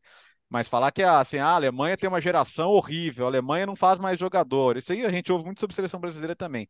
Não é verdade. Né? Então, assim, a Alemanha tem a Alemanha tem jogador e tem jogador bom surgindo nessa data FIFA. Não teve o Musiala, né? Mas até a, até a Euro vai ter. O, tem o Virtus, pô, tem, tem jogador bom pra caramba, velho. Não é, não é desculpa. E, e, e, a, e a Turquia venceu a Alemanha porque a Turquia hoje é melhor coletivamente e a Áustria venceu a Alemanha porque é melhor coletivamente. Então, na Euro hoje você vai ver muitas realidades de seleções e a Áustria acho que é o melhor exemplo, porque a Áustria, cara, é um aqui e outro ali, sabe? O Sabitzer, que é um jogador de composição de elenco e tal. Até hoje a gente falava que a Áustria era Laba e mais 10. É, até hoje o Arnautovic joga na seleção da Áustria. A Áustria não tem nada de excepcional como elenco, mas o time é muito arrumado. Então, o futebol de seleções, cara, quando você consegue ter um time arrumado, você abraça e vai junto. Né? É o que a Alemanha está longe de ter e seleções como a... e até a própria Hungria, né? Para citar o, o, antigo império, né? Se juntasse o antigo império, dava até uma seleção melhorzinha. mas, mas tudo bem. E eu acho que a situação da Alemanha é pior que a do Brasil. Porque a Alemanha, no final das contas, é, ela já está com o seu técnico. Né? O Brasil ainda tem um álibi de que está com um tampão. É. A Alemanha já está com um técnico que eles contam, que eles contrataram para ser o homem certo para Euro. É, é, então, a situação... e a Alemanha vai jogar em casa. Né? Então a responsabilidade vai ser muito grande para encontrar rápido esse time. Na Copa de 2006 até aconteceu isso, né? Todo mundo morria de medo da Alemanha dar um vexame é. e, o Klinsmann encontrou o time rápido, em cima da hora, e a, e a Alemanha fez uma boa Copa do Mundo. Mas é, acho que a situação. O, a Alemanha hoje está pior que o Brasil. Agora, os defeitos do time são parecidos, inclusive, né? A falta de um centroavante, falta, falta de ser mais incisivo, incisivo na frente, falta lateral. É um time que às vezes joga, joga muito desprotegido atrás, né? Toma contra-ataque ali com toda a defesa escancarada. É, realmente lembra muito o Brasil, né? Muitos problemas do Brasil do Fernando Diniz. Uh, vamos falar de eliminatórias agora da Copa do Mundo, voltar a falar. Vamos para a Ásia e para a África. Ô, Léo, quer me parecer que a nossa querida China aguentou 10 minutos. É, Alex, honesto, vai 3 a 0 para a Coreia, com a diferença dos times hoje, dois gols do som. Eu, eu, acho que, eu acho que o começo da China na eliminatória foi bom, tá? Ganhar da Tailândia fora. É, a minha sensação, a Coreia faz 18 pontos nesse grupo. Tá? Então, eu acho que é um resultado normal perder para a Coreia, para a China. Se alguém conseguir roubar um ponto da Coreia, ótimo. Mas acho que no grupo com Tailândia, China e Singapura, a tendência é a Coreia ganhar. E acho que muitas seleções vão ganhar os seis jogos, tá? Porque tem, um, tem rola um certo desnível aqui da primeira prateleira, né? Tanto que oito seleções começaram com seis pontos, né? O Catar começou com seis, o Japão começou com seis. É, o Japão ganhou duas vezes de 5 a 0, né? Da, da, da Síria e de Mianmar. Nesse grupo, a Coreia do Norte até está com pinta de que pode ficar com o segundo lugar. Mas a Malásia ganhou as duas, é, o Iraque ganhou as duas, a Arábia Saudita, Emirados Árabes, a Austrália ganhou as duas. A Austrália até sofreu com a Palestina, viu? Que é heróico, né? A Palestina com todos os seus problemas, tendo que jogar no Kuwait, perdeu só de 1 a 0 para a Austrália com gol do Harry Souter. Mas só quem não somou seis pontos aqui foram o Irã e o Uzbequistão. E normal também, porque o Uzbequistão talvez fosse o pote 2 mais equilibradinho ali com, com o pote 1. Um. Então não tivemos grandes surpresas, não. E acho que você pode ficar tranquilo em relação à China, porque não é, não é demérito perder, mesmo em casa para a Coreia do Sul. Acho que é um resultado normal. Acho que todo mundo vai perder para a Coreia do Sul nesse grupo. É, mas podia aguentar uns minutinhos a mais, né? o resultado da China, a gente já falou, foi na, na no podcast passado. A China é. ganhou da, da, da, Tailândia fora de casa, que é o jogo, é o confronto, é China e Tailândia. Claro, não pode perder em casa agora no jogo de volta. Mas a China ficou bem encaminhada ao vencer a Tailândia fora de casa. Porque, mas digamos que a China empate com a Tailândia em casa. A contra a Singapura deve vencer os dois jogos. A China e são, classificou... dois, são os dois próximos, né? É, Singapura, é. Agora em março é, é, Singapura e China e China e Singapura. De repente você ganha as duas, pô. É, então, é, a China já, já encaminhou muito ao vencer a Tailândia fora de casa. Então, calma, Calma, Alex. É, de, depois lá na, na próxima não tem, fase. Não temos calma. Na, na, próxima fase com, com 18, aí acho que aperta um pouquinho mais, mas acho que nessa fase vai dar. Agora, no, no, grupo B do Japão, acho que assim, é, não sei se é tão, tão clara a Coreia do Norte, porque a Síria ganhou da Coreia do Norte no confronto direto. O jogo é. na Síria. Vamos ver o jogo em Pyongyang, como é que vai ser. Então Mas vamos ver mesmo? É. Não. Bora lá? Mas, mas assim, tem. Um bate e volta. Tem uma... Outra surpresa para mim foi a Índia no grupo A, né? É. Que a Índia venceu o, o Kuwait fora de casa. É, para mim era Qatar e Kuwait no grupo A eram os times mais fortes, Índia e Afeganistão fora, mas a Índia venceu o Kuwait fora de casa, a Índia encaminhando bem para classificar, o que seria é, surpreendente a Índia ir longe nas eliminatórias asiáticas da Copa. É, e só com jogadores que atuam lá. É, não, não tem jogadores. Eu até acho que é um, é um, trabalho que a Índia poderia fazer. Eu não sei como que é a lei local na Índia de naturalização, né? De concessão de passaportes. Mas se a Índia fizesse uma triagem ali de jogadores é, ingleses e até alguns americanos de origem indiana. É, talvez até conseguisse alguns reforços interessantes para sua seleção, mas não é o caso. Está jogando com jogadores locais mesmo.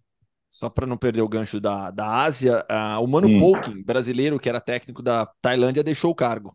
Então, ficou dois anos de 2000, desde que assumiu em 2021, trabalhando por muito tempo lá. É, não é mais o Mano Polkin, não é mais o técnico da seleção da Tailândia.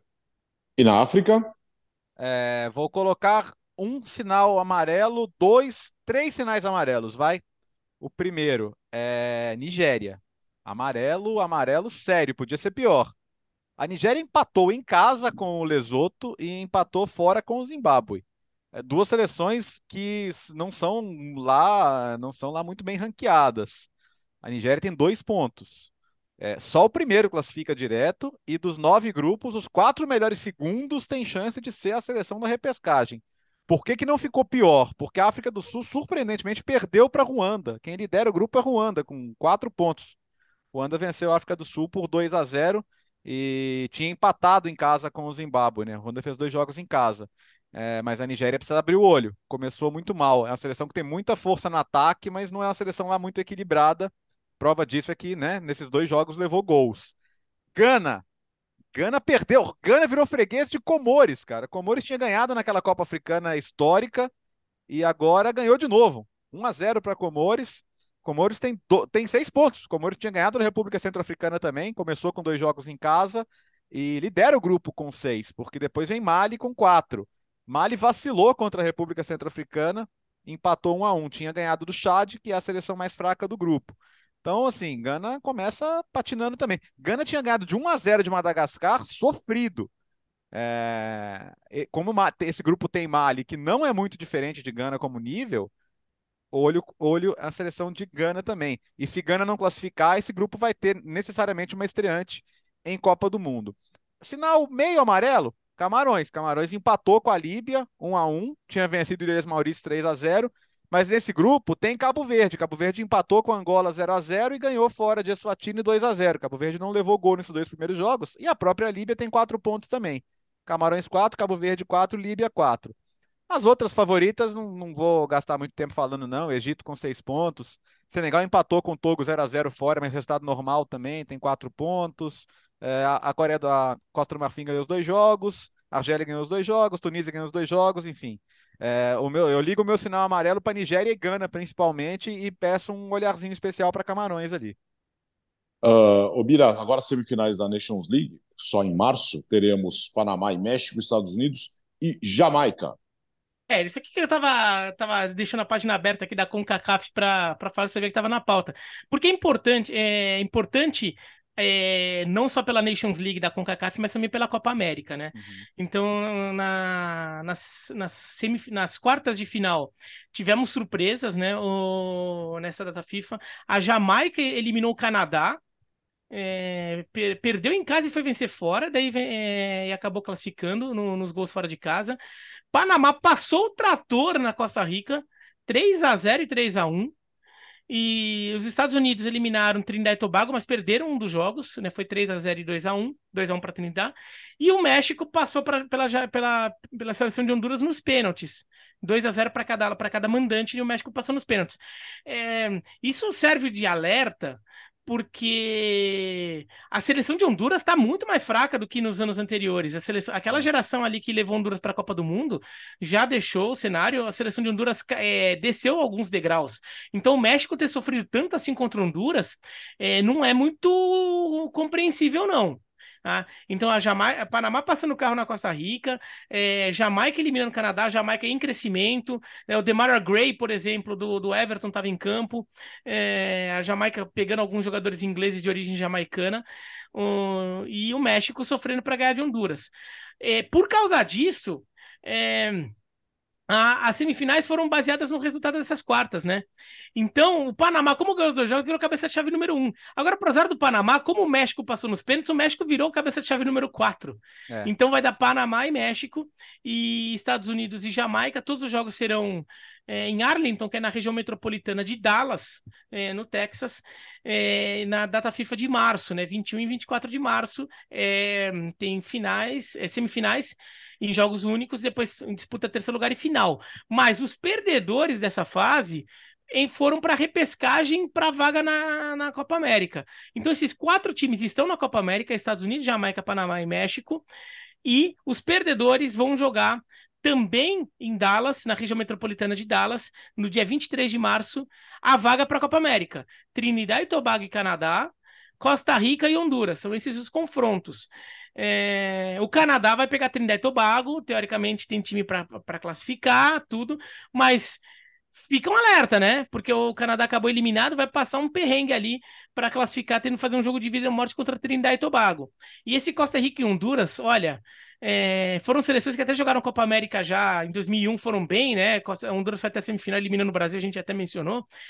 Mas são duas seleções que caíram muito de nível, estão ainda ali, mas mesmo do, dentro do cenário da, da CONCACAF, a gente já viu o Canadá chegando, a gente agora tem a Jamaica chegando, acho que são as quatro principais forças. É, Costa Rica e Honduras vão ficando para trás. O Honduras passou aperto para classificar para as quartas de final por causa de Cuba e Suriname. Cuba, é, Honduras teve que ganhar na, na última rodada para superar Cuba, no, passar Cuba na classificação e com o Suriname também na briga. É assim, né? O é Honduras já foi para mais que isso. E, antes de chamar a entrevista, Alex, uh, o técnico da Jamaica, uh, olha que combinação, é o Hal Grimson, que é que foi o técnico da, da geração dourada da Islândia, né? Que levou a Islândia para era um dos técnicos da Copa de 16, depois da Euro 2016, depois foi com a Islândia como técnico solo para a Copa de 18, o dentista, né? Técnico e dentista da cidadezinha dele na Islândia. E a Jamaica falou: "Pô, esse cara, esse cara é bom de milagre, né?" E foi buscar, e, e, é um começo de trabalho realmente impressionante, né? Um, não, não, um islandês assim, na Jamaica dá um filme, Então é né, muito, cara? é muito Jamaica abaixo de zero, é? né? Não é? Total. Não, Mas é- nesse caso aqui, não, nesse caso né, é Islândia acima de 35. É, é, é, é a, a Jamaica abaixo de zero é a vingança, né? Trouxeram o cara da É. Islândia. Mas assim, é de- demais. A Jamaica. E, e, e, e onde foi a virada? Em Toronto, que é gelado. Ainda não tá tão. Já tá geladinho lá, né? Já tá, já é novembro, já tá já bem tá, já geladinho tá, já lá. tá frio, já tá frio. E conseguiram uma super virada, cara. Perder em casa e buscar. O, a- o jogo da Jamaica foi um caos, né? Teve, teve tempestade, o jogo acabou sendo no, no outro dia de manhã, na- no sábado de manhã. E aí, em vez de ser na tempestade, foi num sol, num sol jamaicano no, no, no, no, no- sábado de manhã. E aí a Jamaica acabou perdendo pro Canadá mesmo assim. Mas é uma grande virada, vamos ver. É, e é jogo único, né? Não dá pra vacilar, não. É, é, Costa Rica e Honduras vai ser ruim, viu? Nossa, vai ser emocionante, mas vai ser ruim. Cana- Canadá e Trinidad e Tobago deve ser melhor. Ô, Gustavo, toda quinta-feira temos Hoffman entrevista. E hoje, Entrevista, sim, senhor. Vamos para sua China. opa, Vamos lá, vamos para Wuhan para bater um papo com o Davidson, Longe, atacante do Wuhan Three Towns. longe, longe, invadindo territórios. É, Qual- é, Não, com, com a sua permissão, com a sua permissão aqui. Ah, aqui é- sim, aqui, porque- Acordo, acordo, acordo bilateral. sim, sim. Ah, tá, porque senão é invasão na cara dura, assim, né, Léo? Não, não, não, não. Não, Aqui, não, aqui é, era- com- calma, contigo gente. é acordo, contigo Sim. acordo tal, de, de, de, de cooperação econômica, cultural, Muito bem. tudo que você puder aí. Com o Jean é diferente. O Jean eu invadi, tomei. Hoje o Jean tem apenas Islândia e Ilhas Faro sob o comando dele. Eh, Todos os outros países nórdicos já era. Então vamos, Léo. Então vamos lá, direto para Wuhan, é, hoje com o nosso querido ah, Davidson, dia de Hoffman Entrevista. Viagem para a China, papo com Davidson, jogador do Wuhan Three Towns. Davidson, tudo bem? Prazer falar contigo. Boa noite, meu amigo. Prazer é meu e tá tudo tranquilo, graças a Deus. Desde 2022, jogador do Wuhan, atuando no futebol chinês. Temporada de 22, incrível, 18 gols, 3 assistências, campeão chinês com o Wuhan. Temporada 23 agora em andamento ainda. Davidson, eu queria que você falasse um pouquinho sobre a realidade, para a gente começar o nosso papo, sobre a realidade do futebol chinês hoje em dia, porque é, o brasileiro se lembra muito do campeonato chinês naquele período de investimento, de várias estrelas Sim. indo para o futebol da China, é, de muitos brasileiros se destacando por aí, o Paulinho, o Renato Augusto e tantos outros. Hoje em dia, para a gente entender qual que é a realidade do campeonato chinês. Bom, a realidade não está como antes, né? Lógico, porque quando tinha aquele forte investimento, é, com certeza fica tudo muito melhor, né? Agora o investimento não é o mesmo, é, é um futebol, na verdade, um pouco diferente do que, do que estamos a, acostumados e tudo mais, com técnica, né? Com técnica, é, o futebol não é muito intenso como normalmente a gente está habituado. Mas é um futebol bom de, de, de se jogar, é, claro que muitos falam do nível e tudo mais, mas é uma competição também que é até disputada, né?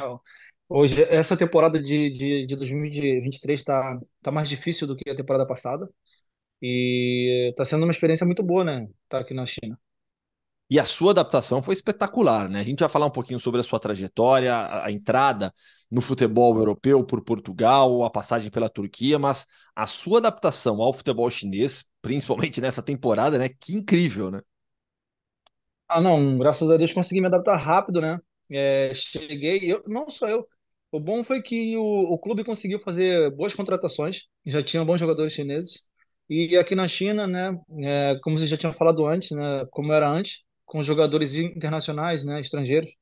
É, e aqui quem faz muita diferença são esses jogadores, né? Muito, muita diferença quem faz, quem faz é, são jogadores estrangeiros. E tendo bons jogadores chineses com os estrangeiros, você consegue fazer uma equipe muito forte. E aqui, ano passado, tínhamos eu, o Wallace, o zagueiro, o Marcão, Ademilson e, e o Nico, Nicolás Tancho, que agora foi para a Arábia. Então, a equipe era muito forte, por mais que era o primeiro ano na Primeira Liga, é, encaixou muito bem. E aí as coisas andaram, né? Foi o que aconteceu, a gente foi campeão, foi uma ótima temporada, foi da minha melhor temporada relacionada a gols. Então foi perfeito, perfeito, perfeito. E a parceria com o Marcão no ataque? A parceria fez sucesso, né? Foi sucesso, porque o Marcão fazia muito gol, é, e eu constantemente ajudando ele, né? Participei, se eu não me engano, com 32 ou 33, em 32 ou 33 gols é, do time. E Marcão foi artilheiro, então ele fez 27 gols, se eu não me engano, fez 18 gols. Foi uma ótima parceria. E, bom, o fã de esportes vai se lembrar do Marcão, ele já passou aqui pelo podcast Futebol no Mundo também. E se não é só buscar aqui no histórico, vocês acham o papo com o Marcão também. Ele é maluco por tênis, completamente maluco, é basqueteiro. E fora de campo, Davidson, ele, o, o Marcão andou, andou prometendo tênis para todo mundo por aí, né? Então, ele estava fazendo bastante gols. E ele, como é inteligente, né, ele falou: pô, irmão, ó, é, vamos fazer o seguinte. Aí ele falou comigo e com os outros jogadores. Quem me dá assistência, eu vou dar um tênis. Ele é fã de louco por, por basquete, né? Gosta muito de tênis, você sabe, já deve ter falado com certeza. E ele tem coleção, cara. Então, isso aí, querendo ou não, te dá mais ânimo, né? Aí eu sofri a pênalti. Oi, Marcão, toma a bola, vai bater. então, ganhei muito tênis, ganhei muito tênis dele. Ele fez muito, muitos gols e, pô, ajudou muita gente. Muito, muito, muito. Não, a coleção de Air Jordan do Marcão é uma coisa de maluco, de maluco. E, e a, o que ele tem na China e o que ele tem no Brasil, né? É um absurdo a quantidade de tênis que o Marcão tem. É, Davidson. Ano passado, só para só para te, só te confirmar, ano passado ele, ele levou por volta de 200, 300 por aí. E deixou aqui mais uns 100. Tá vendo, é fã de? Não, ele, ele, o Marcão deve pagar bagagem especial, né? Só para levar tênis pro Brasil. que loucura. Não tenha dúvida, não tenha dúvida, não tenha dúvida. Ah, espetacular. Ô, ô, ô, Davidson, até nessa época que eu bati um papo com o Marcão, né? Antes até era a saída dele, que ele saiu, foi para o futebol, é, foi para a Arábia Saudita e agora voltou ao clube, né? Mas nessa primeira passagem dele pelo Wuhan, a gente falou muito também sobre é, o controle em relação à pandemia na cidade. Todo mundo conhece o Wuhan também pelo fato de a pandemia de Covid ter se iniciado na cidade. E eu lembro que o Marcão falou para mim naquela época, coisa de um ano e meio, dois anos atrás, que ainda havia muito, muito controle de circulação das pessoas, controle Sim. com máscara e tudo mais. Como que está hoje em dia em relação a isso, tudo que a gente viveu de pandemia em Wuhan? Não, então, realmente, ano passado, até ano passado o controle era demais. É, a gente iniciou a temporada jogando isolado, né? E até a parte final da temporada, acho que até os últimos, sei lá, 10 jogos, 7 jogos da temporada, ainda estava assim, sendo controlado, mas aberto. É, e depois começou a abrir um pouco para o público e tudo mais. Tipo, claro que você começa a pensar em muita coisa, até porque em outros países estava tudo normal, tudo vindo normalmente. E aqui estava assim, realmente com muito controle. É, falam que é porque o país é muito grande, país com muitas pessoas, né, a população enorme, e tinham muito medo de muitas pessoas também com alta idade e eles tinham aquela, aquele, certo, aquele certo medo, né? Da saúde e tudo. Hoje em dia, esse, é, esse ano já começou diferente. Como a temporada acabou com a vida normal, então esse ano já tá tudo diferente. Então começou tudo diferente. Pô, cara, a, eu não imaginava como a China era. A gente, pô, viver na China é muito bom, é muito seguro, é um país tranquilo para se viver. É um país que, que, pô, tem muita coisa, como tem também muita coisa no Brasil. E que hoje em dia, cara, é um lugar que, que vale a pena, vale a pena estar, vale a pena estar, principalmente com família e tudo mais, entende? Sim, sem dúvida alguma. E você recentemente recebeu proposta para sair da China, para voltar ao futebol brasileiro, proposta do Botafogo. Como que foi essa proposta que o Botafogo fez e a decisão de continuar no futebol chinês? Então, o Botafogo era antes, né, no caso do Luiz Castro e Botafogo, o Botafogo já tinha interesse.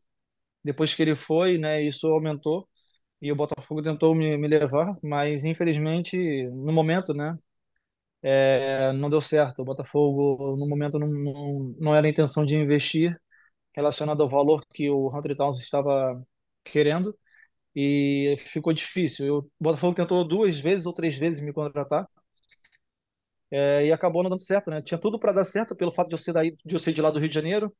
É, é, o treinador, né, o Luiz Castro, né, que eu trabalhei com ele dois anos.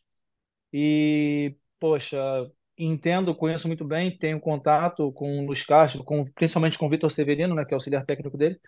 E os jogadores também que estão no Botafogo. Tem alguns jogadores que eu já joguei ah, comigo, que eu joguei com o Rafael, é, o Gustavo Sauer na época que ainda estava lá, então tinha vários jogadores que eu já tinha jogado ou joguei contra, até mesmo em Portugal.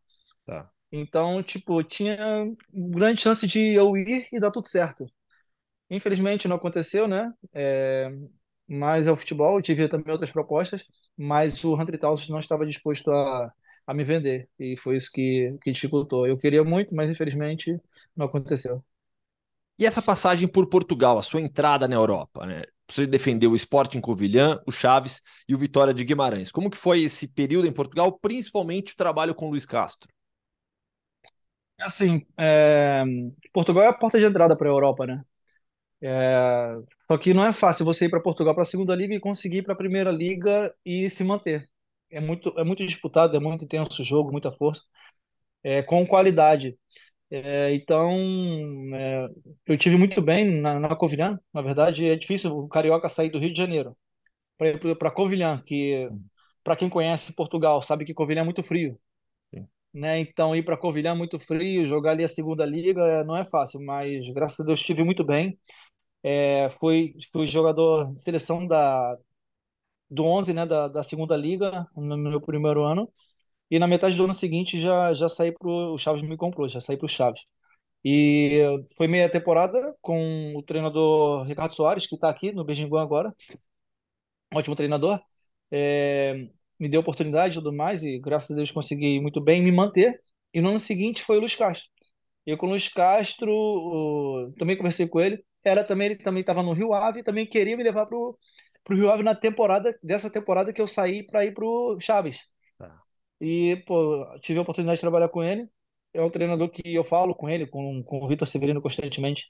Eu sou grato porque evolui muito, muito profissionalmente com, com ele. Comecei a entender muito mais do jogo, do futebol, e me fez, me fez crescer muito. É, joga no estilo de jogo que no Brasil não estava conseguindo no início, no Botafogo, mas depois conseguiu. E que é posse de bola, movimentação, jogar entre linhas, achar o espaço e tudo mais. Então, tipo, evolui muito com ele. E não foi à toa que isso aconteceu, que a gente fez uma ótima temporada, ótima temporada no Chaves. Depois ele foi pro Vitória e ele que me levou pro Vitória. Entendeu? Então, tipo assim, me tornei um jogador de confiança dele, evolui muito e tive bons momentos. Ali também tive a oportunidade de ser o artilheiro, fui artilheiro do time no Vitória, fui, fiquei é, entre os cinco top jogadores da liga no primeiro ano do Vitória e consegui jogar e, e, e ajudar o time aí para a Liga Europa, né, no ano seguinte. E agora, agora já teve ligação do, do Luiz Castro para te levar para a Arábia? Pô, queria muita ligação, tô esperando ver se chega. que lá o salário é alto, né? Pô, lá é maravilha, né? Lá é pra, lá é pra, pra vida ficar tranquila mesmo. Ô, Davidson, você que é natural de Duque de Caxias, é, quando você vai para Covilhã, você chega numa cidade fria pra caramba, por mais que mesma língua, mas você citou já essa dificuldade, essa dificuldade na, na, na mudança, né, da, na adaptação climática até. Mas quando você vai para a Turquia, já com alguns anos de experiência no futebol português, você vai para uma cidade que é espetacular. Você vai defender o ah. Alanyaspor em Alanya. Pouca gente no Ocidente conhece, né? Se fala desse do, da, da região sul da Turquia, das praias que a Turquia tem. Todo mundo sempre se lembra dos clubes europeus que vão fazer é, intertemporada por lá, muitas vezes. Sim. Fala um pouquinho sobre Alanya, a cidade do Alanyaspor, onde você viveu por um, por um ano. Pô, Gustavo, cara, te falar, eu não tinha noção da, da, da, Turquia, tanta noção da Turquia, cara. Eu vim do lugar que. Eu vim, eu vim da, de Duque de Caxias, da Mangueirinha de Caxias, de uma favela, onde poucas pessoas tinham expectativas de mim, e que, com muita luta, muito trabalho, pessoas me ajudaram a chegar também. Eu consegui chegar ao profissional. E depois acontece de eu fazer boas temporadas em Portugal e ter a oportunidade para a Turquia. Cara, fui para Alanya quando eu vi os vídeos do, da pessoa que estava tentando me levar, né, que é o Jenk, né, que é o empresário, que é muito meu amigo até hoje, cara, é a Ibiza na Espanha, pô. É Ibiza, é Ibiza, é muito lindo. É a Antalya, né, Antalya, que é o que você citou agora, que todo mundo, todos os clubes da Europa vão para lá para fazer a pré-temporada. Primeiro, porque é um ótimo local, praia, e que a, a temperatura, o clima é ótimo. Vai tá, agora mesmo já já tá frio na maioria dos lugares da Europa e com certeza Antalya e Alânia, que a Alânia fica uma hora, uma hora e dez dali de Antalya, cara, tá temperatura ótima, agradável e as pessoas estão na praia, entendeu? Então, tipo, maravilhoso para mim. Então, tipo, tive, experiências de lugares mais frios e quando eu fui para Alânia, realmente foi uma mudança radical, mas maravilhosa para mim. A minha esposa ama a Alânia. O meu filho adora a Alânia. Não, fã de esportes, você que não conhece a Alânia, Vai lá no Google, coloca o nome da cidade, vocês vão ver as imagens de Alânia, que é realmente espetacular. E como foi também essa temporada no futebol turco, jogando por um clube de porte médio, é, enfrentando os grandes. Como é enfrentar os grandes clubes turcos, Fenerbahçe, Galatasaray Besiktas, no campeonato? Bom, é, são grandes clubes, né, cara? O primeiro ano meu foi também logo no início com a situação do Covid, né, um pouco fechado. Depois eles abriram, né, a, o país, né, e tudo mais, e as coisas melhoraram. É, mas quando você joga contra esses clubes com a força que eles têm de torcida, cara, é uma sensação tipo que antes eu ficava, cara, eu quero, eu quero me sentir jogador de verdade. E ali você se sente jogador de verdade. Você pega Fenerbahçe no estádio deles lotado, Galatasaray, Besiktas, Pô, cara, é, é bom demais. E o bom da Turquia, que eu gostei muito, a maneira que eles jogam. Porque imagina, você vai a Portugal, a maioria dos clubes, é, tirando os grandes, mais uns dois clubes, é, querem jogar, mas os outros é espera para contra-ataque. Turquia não. Turquia é jogando, é jogo, jogo. Daqui a pouco tu tem mais em menos, o jogo tá partido, é um atacando o outro, um defende, ataque, e assim vai. Então, tipo, um futebol que me encantou muito, né? Eu gosto muito da Turquia.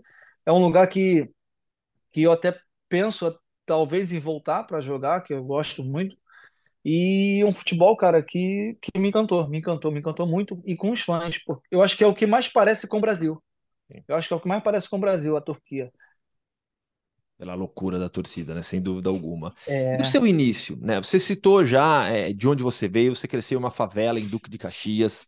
É, foi um início com muita dificuldade. Eu queria que você lembrasse um pouquinho é, de quando você começou a jogar bola e todo o esforço seu e da sua família para que você conseguisse alcançar o sonho de virar jogador. Cara, é, todo, todo jogador que. A maioria, né, que sai do Brasil, né, passou por muita coisa para conseguir. Até quem tá no Brasil para conseguir chegar no profissional. Comigo também não foi diferente, né? Eu sou nascido e criado na Mangueirinha de Caxias, né? É, e eu lembro que eu jogava futebol, na verdade, antes era para não ficar na rua. Minha mãe queria que eu jogasse futebol para não ficar na rua. E, e eu comecei assim, jogava ali na rua, dois para dois, golzinho e tal, aquela coisa de descalço, né? Jogava muito com meu irmão, meu irmão jogava muito. E é um pouquinho mais velho que eu, uns três anos e meio mais velho que eu. E jogávamos muito juntos, assim, jogava na favela, depois joguei na escolinha da Sebes, que é ali na Mangueirinha de Caxias, no campo do Tricolor. E foi assim que as coisas começaram. Minha mãe não tinha muitas condições, é, trabalhava muito e, e, a gente fazia isso. E com o tempo foi surgindo as oportunidades de eu ir para a Escolinha do Zagalo, depois fui para o Fluminense, né? No Fluminense eu me lembro, minha mãe trabalhava muito, né? Fazia muito serão para conseguir comprar uma chuteira para mim, essas coisas todas. Eu lembro que ela ia muito no Nova América, Nova América tinha outlet da Nike. E eu falava, poxa, mãe, eu tô sem chuteira, precisava de uma chuteira, se ela puder ir no outlet, poxa, pegar. E ela se virava, procurava dar o jeito dela para conseguir conseguir comprar uma chuteira da Nike, que, pô, é caro e naquela, naquela época principalmente não tinha muita coisa. É, morando na favela, eu, meu irmão, minha mãe. Então, tipo, era, era difícil, né? E sem contar que para ir pro, pro treino, quantas vezes é, quantas vezes eu fui pro treino só com dinheiro da ida, sem o dinheiro da volta.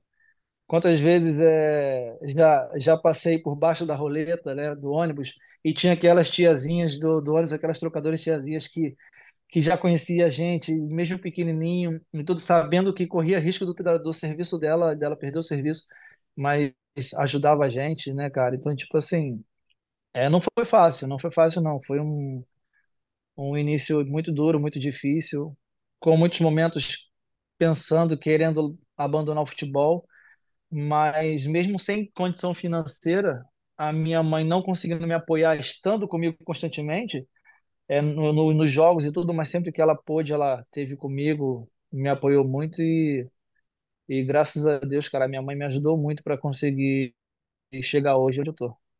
Passa um filme na cabeça quando você se lembra de toda essa história, de todo o seu começo, é, sabendo onde você está hoje em dia? Ah, sempre passa, né? Porque é, como eu falei, né? Eu vim, eu vim de, de baixo. É, e na verdade eu sou, eu sou muito grato a Deus, cara, porque eu, eu não imaginaria que eu estaria, eu não imaginei que eu estaria aqui hoje. Eu não imaginei, olha o que aconteceu comigo. Eu saí do Brasil, é, fui para Portugal. É, de Portugal, eu consegui em Portugal jogar no estádio do Dragão, né?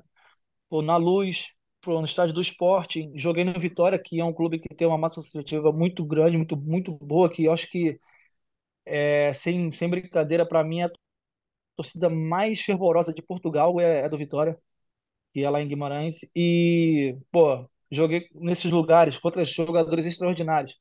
Joguei, joguei a Europa League, pô, joguei no estádio do Arsenal, cara. Para mim, aquela coisa que você fazia somente videogame, sabe, jogando, colocava Thierry Henry, esses caras.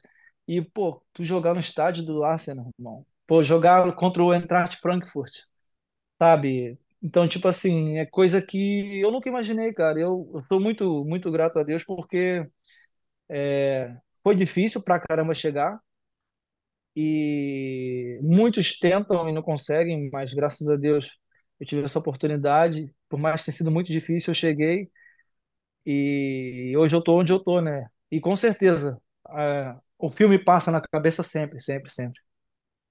Davidson, foi um prazer te conhecer. Muito legal a conversa. Tenho certeza que o fã de esportes gostou bastante também. Te desejar boa sorte agora na sequência da carreira. Eu, que agradeço, muito obrigado, obrigado mesmo. E foi muito bom ter falado contigo, bater, batido esse papo e lembrar com certeza do meu início, do meio e agora da continuidade. Muito obrigado. Boa, valeu. Uh, nesse período, quero dizer que estamos em novembro, deve estar um calor insuportável na China, viu? viu, Gustavo? Não que aqui não esteja, né? Não que aqui não esteja, mas lá está um pouquinho pior, viu? Aqui em Madrid tá tranquilo, viu? No outono já, já esfriou, tá bem tranquilo. É, vamos para a China, vamos para longe. E assim terminamos o podcast Futebol no Mundo 288, a caminho dos 300. Aliás, vocês topam uma edição especial de fim de ano? Sim. Ao vivo. Claro. Ao vivo, né? Ah, Precisamos Gustavo, combinar. Gustavo de, eu gostava de lá, né? Vai fazer o quê? É, pois é. Não, não poderei ir ao estúdio. Quando, aliás, até que dia você está, estará em Madrid, Gustavo? É, não, não- Ah, tá. Antes das suas férias. folga. É, não, é, não são férias, a folga agora do final de ano, né? Eu fico aqui em Madrid até dia 22. Ah, não, dá. Vamos fazer isso antes, lá pro dia Sim, 15, sim, sim. 16. Não, eu viajo, viajo pro Natal e volto, volto pro Réveillon. Réveillon tô aqui já para trabalhar. Ah, então tá, então tá tranquilo. Então, ah, aguarde. Teremos mais uma edição ao vivo especial do final de ano do podcast Futebol no Mundo. Valeu, Gustavo. Bom fim de semana aí. Valeu, gente. Final de semana com muita La Liga. Sábado estarei em Vallecas para Rayo Vallecano e Barcelona. E no domingo eu vou para Cádiz fazer Cádiz e Real Madrid. Por isso que na segunda-feira, participação no podcast vai ser com emoção, diretamente da estação de trem em Cádiz. Não, boa ideia, hein? Nada mal. Mas na dúvida, Jean Odd, né? Isso, para garantir um quarto elemento aqui, o Jean estará presente. Teremos um quinto elemento, eu, com emoção da internet. É, diretamente no trem.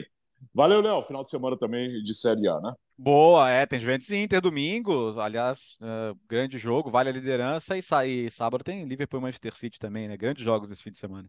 Grandes, grandes jogos no final de semana. Valeu, Birá. Valeu. Agora eu fico por aqui. Ah, muito bem, muito bem. Aproveitou bastante já os seus dias lá no Nordeste Ah, janeiro tô de férias de novo. Só que aí você vai passar frio, né? É diferente, né? Ah, é. E vou ficar, bem- vou ficar bem bom tempo fora. É. Aliás, quero dizer que em novembro, peraí, então foi um engano. Em novembro está frio na China, né, né Bira? Em novembro É, está essa frio. época não do ano está- tá, tá é, esfriando, tá é frio, é, desculpe a nossa falha. É que eu não sei em Wuhan, né? Que o Wuhan é mais pra dentro ali. É, o Wuhan Sim. é Tem uns pedaços da Mas é inverno, mas é inverno, mas é inverno. né? Em Guangzhou, por exemplo, agora. Agora tá, tá calor, não tá? Olha, eu diria para você que em Pequim, nesse momento, deve estar uns men deve estar menos 7, menos 8. Não, porque Guangzhou é lá no qualquer cantão, lá embaixo. né? Guangzhou tá Sim, 22. Guangzhou sim. tá 22 nesse momento. E, e, e- Pequim? Agora, Pequim. É, Pequim tá menos passamos- 4. É, Nossa isso. Senhora. É, Wuhan, é, é, Wuhan tá 11. Aí, Tá tá, 11, meio ah, termo. tá Lembra mais lembrar que é noite lá, né? Lembrar que é noite lá, né? sim, sim. Wuhan Também, fez mas 20. É, é, máxima, não, segunda-feira é uma previsão de 20 graus, por exemplo. é, é mais ameno, 11 graus. É isso, podcast Futebol no Mundo. Segunda-feira estaremos aqui já para falar da rodada do fim de semana dos campeonatos nacionais lá na Europa. Valeu, bom fim de semana. O podcast Futebol no Mundo é oferecido por Ford, Motorola, Betfair, Claro e Sal de Fruta Eno.